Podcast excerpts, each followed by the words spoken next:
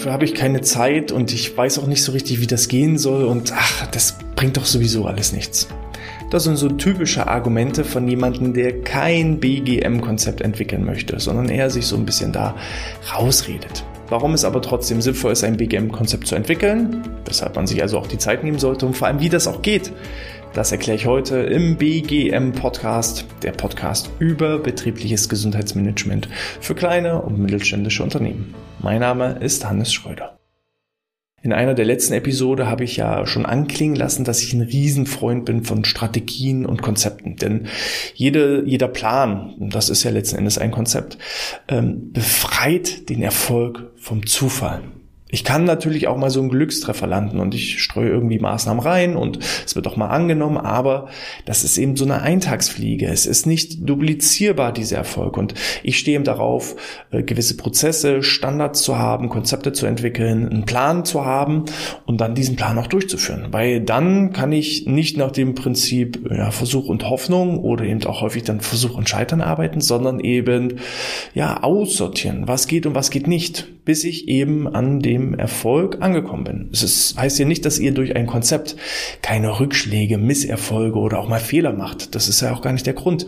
Dumm ist es halt nur, wenn ich Fehler mehrfach mache und nicht daraus lerne. Und das ist eben das Prinzip Hoffnung. Ich mache einen Fehler, ich weiß nicht, warum dieser Fehler entstanden ist und kann ihn dann nicht eliminieren gegenüber einem Konzept, einer Strategie, einem Plan, den ich verfolge. Und selbst wenn ich dann mal merke, es funktioniert nicht, habe ich vielleicht schon Optionen B, C und D in der Schublade, um eben auszuprobieren, was geht und was geht nicht.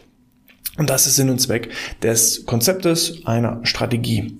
So, wie lange dauert das? Ganz ehrlich, das hängt natürlich auch von eurem Know-how, eurer Kreativität ab. Ähm, aber ich sag mal, wenn ihr euch da einen Tag mal hinsetzt und genau mal ja, reingeht und eben jetzt eine gewisse auch Struktur abläuft, wie so ein Konzept zu erstellen ist, dann sollte das innerhalb eines Tages erledigt sein. Für die Profis unter euch, die das regelmäßig machen, ist das eben auch mal vielleicht in einer halben Stunde, Stunde oder auch in anderthalb Stunden erledigt. So. Demzufolge, was ist ein Konzept? Ähm, ich finde es spannend, also es gibt ja nicht so die, das eine BGM-Konzept, die genaue Vorlage, weil sonst wäre es ja ganz einfach, dann könnte man diese Vorlage für alle Unternehmen verwenden und dann wäre es ja auch nicht schwer, das Ganze umzusetzen. Ähm, man muss das schon individuell anpassen. Aber es gibt eben auch wieder trotzdem gewisse Standardsregelungen, die eben auch enthalten sein sollten. Und wer von euch zum Beispiel schon mal einen Businessplan geschrieben hat oder vielleicht sogar eine Abschlussarbeit, eine Bachelorarbeit oder eine Masterarbeit, ähm, da sind viele Züge auch drin, und Inhalte drin, die auch in einem klassischen BGM-Konzept wiederzufinden sein sollten. Bei der Abschlussarbeit heißt das erste Kapitel immer Einleitung und Problemstellung. Beim Businessplan heißt das erste Kapitel meistens die Geschäftsidee. Und so ist es auch in unserem BGM-Konzept. Man sollte am Anfang erstmal die Idee oder Ist-Situation oder eben auch Einleitung oder Problemstellung definieren. Das sind jetzt so vier verschiedene Begriffe, die aber letztendlich immer auf selbe hinausgehen. Das heißt, ich beschreibe den Status quo, wo bin ich jetzt und wo möchte ich auch hin? Das wäre jetzt das Beispiel bei der Idee. Warum möchte ich ein betriebliches Gesundheitsmanagement einführen? Was sind die Beweggründe dahinter? Was ist auch vor allem ganz, ganz wichtig das Ziel? Was ist das Ziel. Ja, das ist meistens dann so das zweite Kapitel bei den Abschlussarbeiten, die genaue Zielsetzung. Und ähm, bei äh, entsprechend eben ähm, dem, dem Businessplan ist es auch, naja, dann ist es meist in der Geschäftsidee mit impliziert, weil ja, im betrieblichen oder beim Businessplan, wenn ich ein Business aufbaue, ist ja immer das Ziel des Unternehmenswachstums. Und so ist es ja auch im Bereich des betrieblichen Gesundheitsmanagements. Was sind meine Ziele? Ich kann zum einen die Fluktuation senken wollen, ich kann die Arbeitgeberattraktivität erhöhen, ich kann die Krankenstände senken, ich kann die Bewerberquote erhöhen, ich kann den demografischen Wandel vorbeugen oder, oder, oder, oder. Also da gibt es verschiedene Ziele und da macht es eben Sinn, ausgehend von der aktuellen Situation, wo bin ich, genaue Ziele abzuleiten, wo möchte ich hin und diese Ziele eben auch mit den klaren Beweggründen ähm, entsprechend zu definieren. So, und da habt ihr schon mal eine gute Basis zu wissen, wo bin ich jetzt und wo will ich hin. Der zweite Punkt ähm, äh, auch im Bereich äh, Businessplan ist ganz häufig so, was sind so bestimmte Stakeholder, was sind Lieferanten, was sind Partner, was sind Kooperationen. Auch das kann ich beispielsweise im Bereich des betrieblichen Gesundheitsmanagements mal reflektieren. Wer sind denn meine Schnittstellenpartner? Gibt es vielleicht schon gewisse Lieferanten, wie beispielsweise der betriebsärztliche Dienst, Arbeitsschutzbeauftragte, Sicherheitsbeauftragte?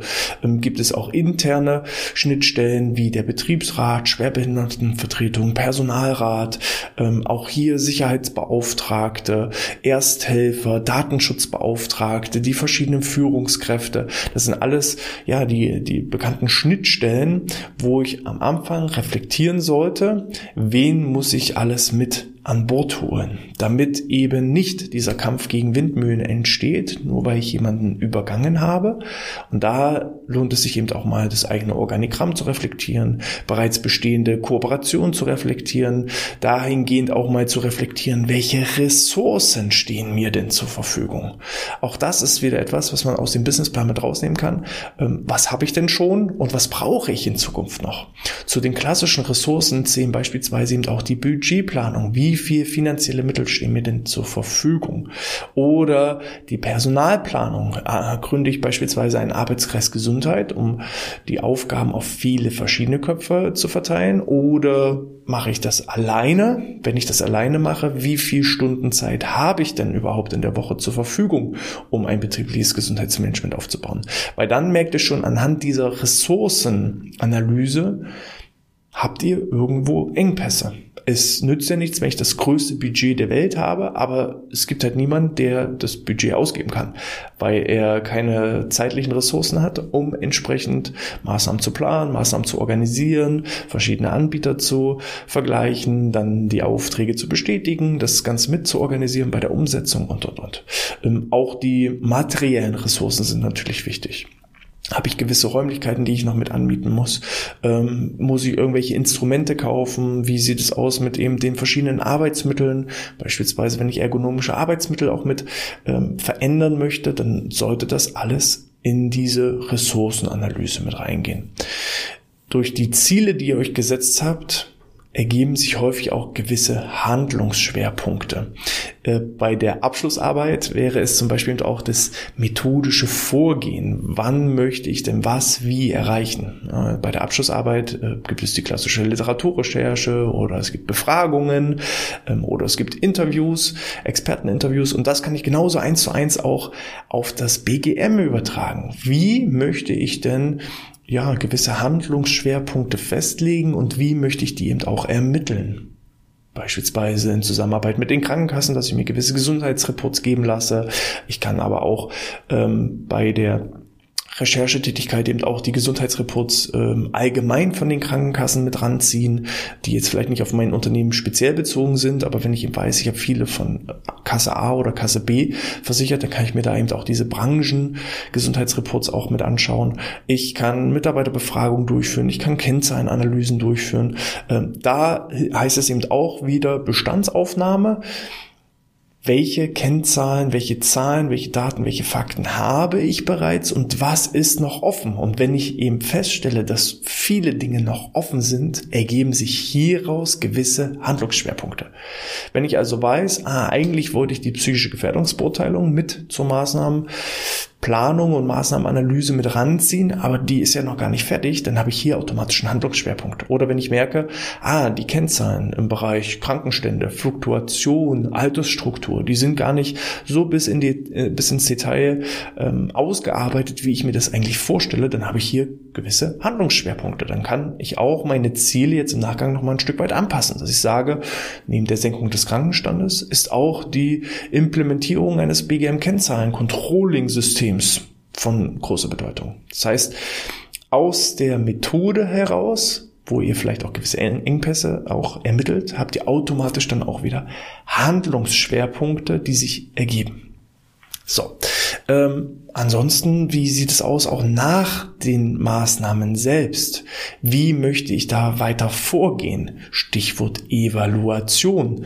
Bei der Abschlussarbeit wäre es auch eher das Thema Diskussion. Die Diskussion heißt, ich habe jetzt Experteninterviews geführt, ich habe Mitarbeiterbefragungen durchgeführt und was bedeuten die Ergebnisse jetzt? Was machen wir jetzt damit? Ich hatte vor kurzem eine sehr interessante ähm, Anfrage von einem Unternehmen, die gesagt haben, äh, ja, hallo Herr Schröder, wir haben jetzt eine Mitarbeiterbefragung durchgeführt. Aber wir wissen jetzt nicht, was wir mit den Ergebnissen anfangen sollen. Und das ist eben dann ein großes Problem. Das heißt, äh, ihr müsst euch vorher schon überlegen, was genau möchte ich denn ermitteln und wie gehe ich dann mit gewissen Ergebnissen um gerade wenn ihr eine Mitarbeiterbefragung durchführt, ist ja ein Riesenthema an sich selber, stellt euch bei jeder einzelnen Frage selbst die Frage, was will ich mit dieser Frage und auch mit den erzielten Ergebnissen, was möchte ich damit erreichen? Was nützt mir das? Und da war eben das Problem bei dem Unternehmen, die haben zwar eine schöne Mitarbeiterbefragung durchgeführt, hatten aber gar kein Ziel, hatten keine Schwerpunkte, wussten gar nicht, wo das hingehen soll ähm, und hatten dann überhaupt gar keinen Ansatz, was sie jetzt mit diesen Ergebnissen machen sollen. Und dann wird es halt schwierig. Das heißt, überlegt euch genau vorher schon, was bei Ergebnis A an entsprechenden äh, Ableitungen passieren und bei Ergebnis B an gewissen Ableitungen passieren. Und wenn ihr sagt dann irgendwann, hm, so richtig weiß ich nicht, was Sinn und Zweck und Ziel dieser Frage ist, dann gehört die Frage nicht in eine Mitarbeiterbefragung rein. Dann ist es eine überflüssige Frage. Dann wird es rausgestrichen. So, und das ist eben auch das, der Punkt beim Thema Evaluation. Wenn ich Maßnahmen durchführe, wir wollen ja auch hier konzeptionell arbeiten, dann müssen auch die einzelnen Maßnahmen evaluiert werden. Das kann man auch wieder mit verschiedenen Feedback-Befragungen machen, das kann man mit Screenings machen, mit Analysen machen. Ähm, da ist auch wieder der Kreativität völlig freien Lauf gelassen, aber ich sollte halt vor der eigentlichen Maßnahmendurchführung mir schon gewisse Evaluationsinstrumente überlegen. Und wenn ich eben weiß, wir haben bereits ein Befragungstool, wir nutzen bereits schon sehr erfolgreich für beispielsweise Vorträge, Feedbackbefragungen, dann brauche ich das nicht neu erfinden, das Rad, sondern kann eben die bestehenden Feedback-Befragungen vielleicht auch aus anderen Bereichen wieder für mein betriebliches Gesundheitsmanagement mit nutzen. So, und dann wären wir hier wieder auch bei dem Thema Evaluation und eben aber auch Ressourcennutzung. Und das kriege ich eben nur, wenn ich am Anfang eine Bestandsaufnahme mache. Und ihr merkt schon, alles baut so aufeinander auf. Beim äh, Businessplan, das ist noch eine schöne Idee, kann man machen, muss man nicht machen. In vielen Businessplänen gibt es noch die sogenannte SWOT-Analyse, also Stärken, Schwächen, Chancen und Risiken, dass ich also mir überlege, was sind die Stärken eines betrieblichen Gesundheitsmanagements, was sind die Schwächen eines betrieblichen Gesundheitsmanagements, was sind die Chancen, was sind die Risiken und stelle das dann auch immer im Verhältnis zueinander auch das ist ähm, durchaus eine Möglichkeit, um selber auch nochmal abschließend zu reflektieren. Wo sind wir jetzt? Wo wollen wir hin? Ähm, welche Gefahren drohen uns dabei? Was ist so der Worst-Case-Fall? Was ist der Best-Case-Fall? Und was trifft wahrscheinlich ein? Ähm, ist so eine Art schönes Abschlusskapitel, um eine Art ja, Fazit dann zu ziehen. Wenn ich also alles einmal aufgeschrieben habe und dann eben wirklich weiß, was sind meine unternehmerischen Stärken in Bezug aufs BGM? Was sind die Schwächen? Wo muss ich noch dran arbeiten? Welche Chancen ergeben sich daraus? Aber was muss ich eben auch berücksichtigen? Dann habe ich eben für alle Eventualitäten schon entsprechende ähm, ja, Szenarien und kann dann darauf gelassener reagieren das sind so grob die Empfehlungen, die ich an euch abgebe. Also ähm, wenn ihr überhaupt gar keinen Plan habt, ja, wie könnte so ein Konzept aufbautechnisch aussehen, dann ähm, nehmt euch gerne mal einfach, äh, googelt mal danach ähm, Bachelor-Thesis-Muster oder Master-Thesis-Muster oder Businessplan-Muster und dann habt ihr eben so verschiedene Ablaufpläne. Auch ein Businessplan ist eigentlich ein Konzept, ja, ein Unternehmenskonzept und das münzt ihr bloß um auf das betriebliche Gesundheitsmanagement. Ja, dann streicht ihr einfach einfach aus der Kapitel Geschäftsidee das Geschäft raus und macht nur die Idee. Und ähm, auch wenn dann da steht zum Beispiel Zielgruppenanalyse. Zielgruppenanalyse heißt auch nichts anderes als Mitarbeiteranalyse. Ja, statt also potenzielle Käufer zu ermitteln, ermittle ich eben meine eigenen Mitarbeiter. Was habe ich denn für Typen? Welches Alter haben die? Welches Geschlecht haben die? Weil auch hier dann später eine Ansprache ist ganz, ganz wichtig. Ich habe verschiedene Zielgruppen. Und verabschiedet euch davon, ja, mit einer Maßnahme alle erreichen zu wollen, sondern ich habe eben, was weiß ich, Zielgruppe U25, ich habe Zielgruppe 25 bis 35, ich habe Zielgruppe Männer, ich habe Zielgruppe Frauen, ich habe Zielgruppe Führungskräfte, ich habe Zielgruppe Produktion und alle Menschen ticken ein bisschen anders. Und dementsprechend sollte auch die Ansprache anders sein. Und ähm, das kann ich eben auch super machen bei einem Businessplan, bei der sogenannten Zielgruppenanalyse, dass ich meine eigenen Zielgruppe, meine eigenen Mitarbeiter mal analysiere, wie ticken die denn überhaupt? Ja, das so als kleiner Rundumschlag zum Thema BGM-Konzept. Ähm, wenn ihr da noch viel, viel mehr ins Detail gehen wollt, empfehle ich euch ganz, ganz, ganz zum Anfang zurückzuspulen vom, vom Podcast. Ähm, das müsste irgendwie Episode 5, 6, 7 so gewesen sein. Da hatte ich so diese sechs Schritte zum betrieblichen Gesundheitsmanagement. Da könnt ihr noch mal reinschauen, da kriegt ihr auch noch mal weiterführende Tipps. Das hier sollte jetzt so kurz und knapp einfach mal zum Thema BGM-Konzept, Sinn und Zweck des Ganzen auch noch mal dienlich sein. Ihr wisst, wer einen Plan hat, der weiß genau auch, wo er hin möchte und wer weiß, wo er genau hin möchte, der erreicht auch früher oder später sein Ziel. Ja, also ich steige ja auch nicht ins Auto und fahre einfach los und wundere mich dann, wo ich ankomme, sondern ich habe ja ein konkretes Ziel. Entweder kenne ich den Weg schon, dann ist super, dann fällt auch so ein BGM-Konzept sehr leicht, wenn ich den Weg schon kenne. Wenn ich ihn noch nicht kenne, dann muss ich eben das Ziel ins Navigationssystem eingeben und dann fahre ich vielleicht mal auch hier und da einen kleinen Umweg, aber ich komme früher oder später bei meinem Ziel an. Und das ist eben der größte Sinn und Zweck des äh, BGM-Konzeptes. Und dann spart ihr auch langfristig gesehen viel, viel, viel mehr Zeit als das, was es an Zeit gekostet hat, um erstmal ein solches Konzept zu erstellen. Da gibt es ja auch verschiedene Studien, ja, wie viel Zeit man durch Planung allein einsparen kann und dementsprechend nutzt eure Zeit sinnvoll, nehmt euch die Zeit für ein BGM-Konzept ähm, und das macht auf jeden Fall Sinn. Wenn ihr noch entsprechende weiterführende Infos haben wollt, meldet euch auch gerne und, äh, bei unserem Newsletter an unter bgmpodcast.de slash newsletter. Da bekommt ihr dann ähm, ja die ersten 30 Tage jede Menge Input und Know-how, auch zur Erstellung eines BGM-Konzeptes, als auch dann weiterführen nach den ersten 30 Tagen dann jede Woche die aktuellsten Neuigkeiten und Trends rund um das Thema BGM, um eben auch immer immer up-to-date zu bleiben.